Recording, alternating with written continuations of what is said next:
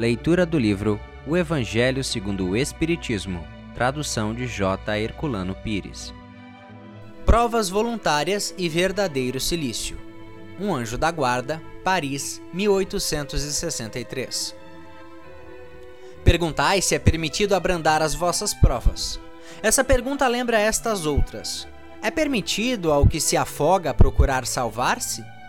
A quem espetou-se num espinho, retirá-lo? Ao que está doente, chamar um médico?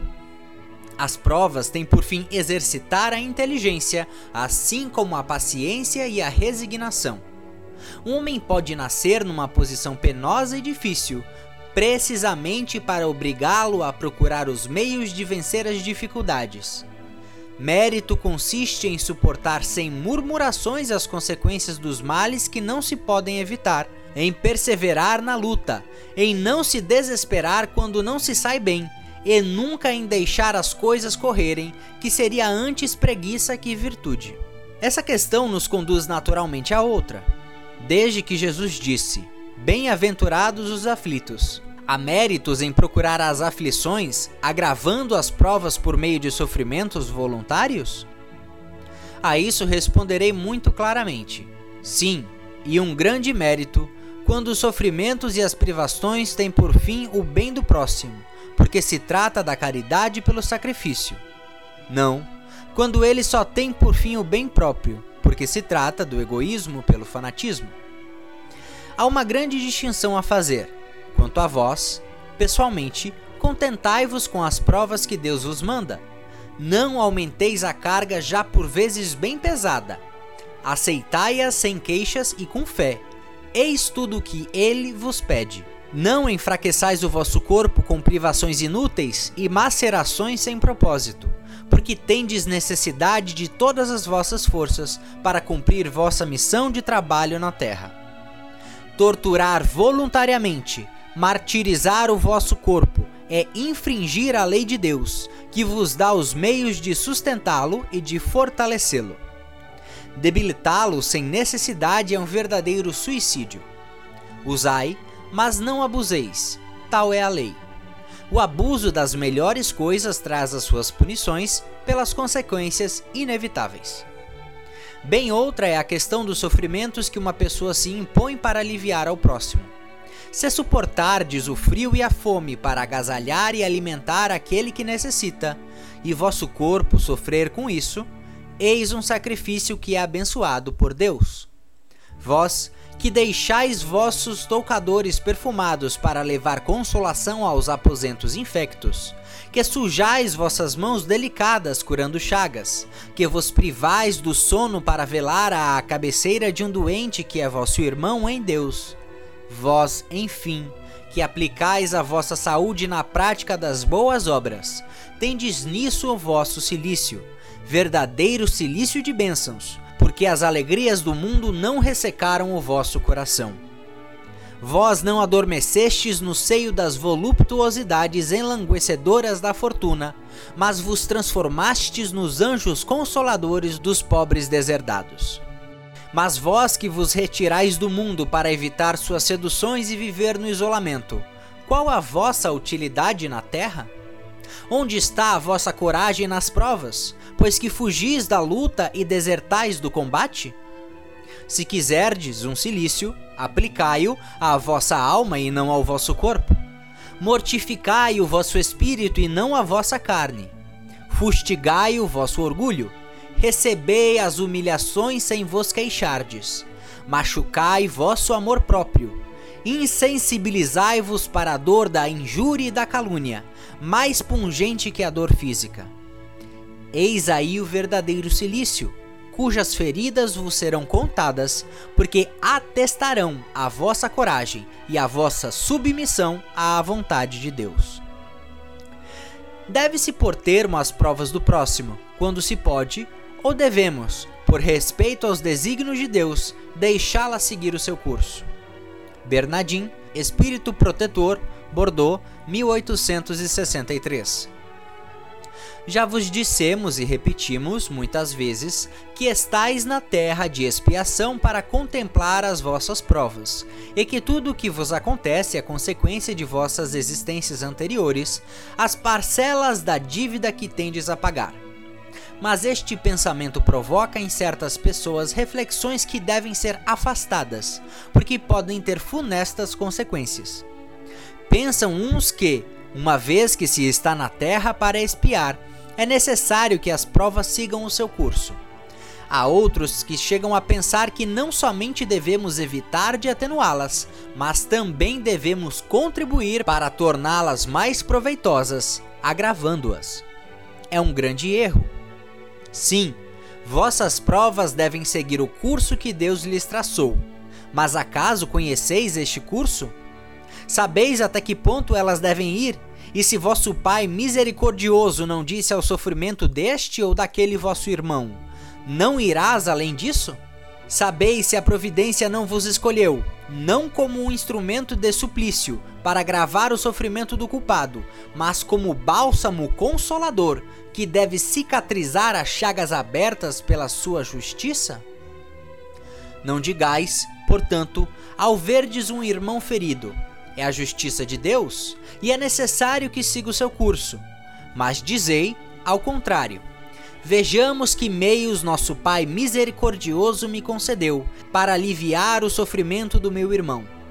Vejamos se o meu conforto moral, meu amparo material, meus conselhos poderão ajudá-lo a transpor esta prova com mais força, paciência e resignação. Vejamos mesmo se Deus não me pôs nas mãos os meios de fazer cessar este sofrimento. Se não me deu, como prova também, ou talvez como expiação, o poder de cortar o mal e substituí-lo pela bênção da paz.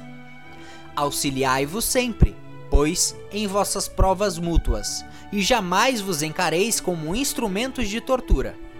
Esse pensamento deve revoltar todo homem de bom coração, sobretudo os espíritas, porque o espírita, mais que qualquer outro, deve compreender a extensão infinita da bondade de Deus. O espírita deve pensar que sua vida inteira tem de ser um ato de amor e de abnegação, e que por mais que faça para contrariar as decisões do Senhor, sua justiça seguirá o seu curso. Ele pode, pois, sem medo, fazer todos os esforços para aliviar o amargor da expiação, porque somente Deus pode cortá-la ou prolongá-la, segundo o que julgar a respeito. Não seria excessivo orgulho da parte do homem julgar-se com o direito de revolver, por assim dizer, a arma na ferida? De aumentar a dose de veneno para aquele que sofre, sob o pretexto de que essa é a sua expiação? Ó, oh, considerai-vos sempre como um instrumento escolhido para fazê-la cessar. Resumamos assim: estáis todos na terra para espiar, mas todos, sem exceção, deveis fazer todos os esforços para aliviar a expiação de vossos irmãos, segundo a lei de amor e caridade. Um homem agoniza, presa de cruéis sofrimentos. Sabe-se que o seu estado é sem esperanças é permitido poupar-lhe alguns instantes de agonia, abreviando-lhe o fim? São Luís, Paris, 1860. Mas quem vos daria o direito de prejulgar os desígnios de Deus? Não pode ele conduzir um homem até a beira da sepultura para em seguida retirá-lo com o fim de fazê-lo examinar-se a si mesmo e modificar-lhe os pensamentos? A que extremos tenha chegado um moribundo ninguém pode dizer com certeza que soou sua hora final. A ciência, por acaso, nunca se enganou nas suas previsões? Bem sei que há casos que se podem considerar, com razão, como desesperados. Mas se não há nenhuma esperança possível de um retorno definitivo à vida e à saúde, não há também inúmeros exemplos de que, no momento do último suspiro, o doente se reanime, recobre suas faculdades por alguns instantes? Pois bem, essa hora de graça que lhe é concedida pode ser para ele da maior importância, pois ignorais as reflexões que o seu espírito poderia ter feito nas convulsões da agonia, e quantos tormentos podem ser poupados por um súbito clarão de arrependimento. O materialista, que só vê o corpo, não levando em conta a existência da alma, não pode compreender essas coisas. Mas o espírita, que sabe o que se passa além túmulo, conhece o valor do último pensamento. Aliviai os últimos sofrimentos o mais que puderdes, mas guardai-vos de abreviar a vida, mesmo que seja em apenas um minuto, porque esse minuto pode poupar muitas lágrimas no futuro. Aquele que está desgostoso da vida, mas não querendo abreviá-la, será culpado, indo procurar a morte num campo de batalha, com o pensamento de torná-la útil? São Luís, Paris, 1860. Quer o homem se mate ou se faça matar, o objetivo é sempre o de abreviar a vida e, por conseguinte, ao suicídio de intenção, embora não haja de fato. O pensamento de que sua morte servindo para alguma coisa é ilusório, simples pretexto para disfarçar a ação criminosa e desculpá-lo aos seus próprios olhos. Se ele tivesse seriamente o desejo de servir à pátria, procuraria antes viver para dedicar-se à sua defesa e não morrer, porque uma vez morto já não serve para nada.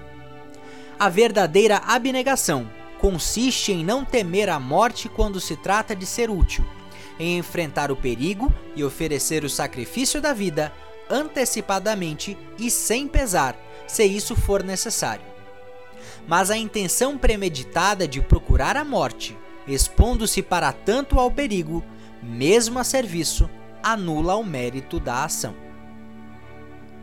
Um homem se expôs a um perigo iminente para salvar a vida de um semelhante, sabendo que ele mesmo sucumbirá. Isso pode ser considerado como suicídio?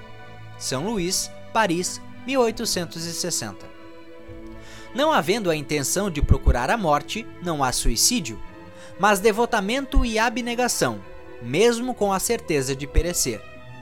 Mas quem pode ter essa certeza? Quem diz que a providência não reservará um meio inesperado de salvação no momento mais crítico? Não pode ela salvar até mesmo aquele que estiver na boca de um canhão? Pode ela, muitas vezes, querer levar a inesperada desvia o golpe fatal. Os que aceitam com resignação os seus sofrimentos, por submissão à vontade de Deus e com vistas à sua felicidade futura, não trabalham apenas para eles mesmos e podem tornar os seus sofrimentos proveitosos para outros? São Luís, Paris, 1860. Esses sofrimentos podem ser proveitosos para outros, material e moralmente.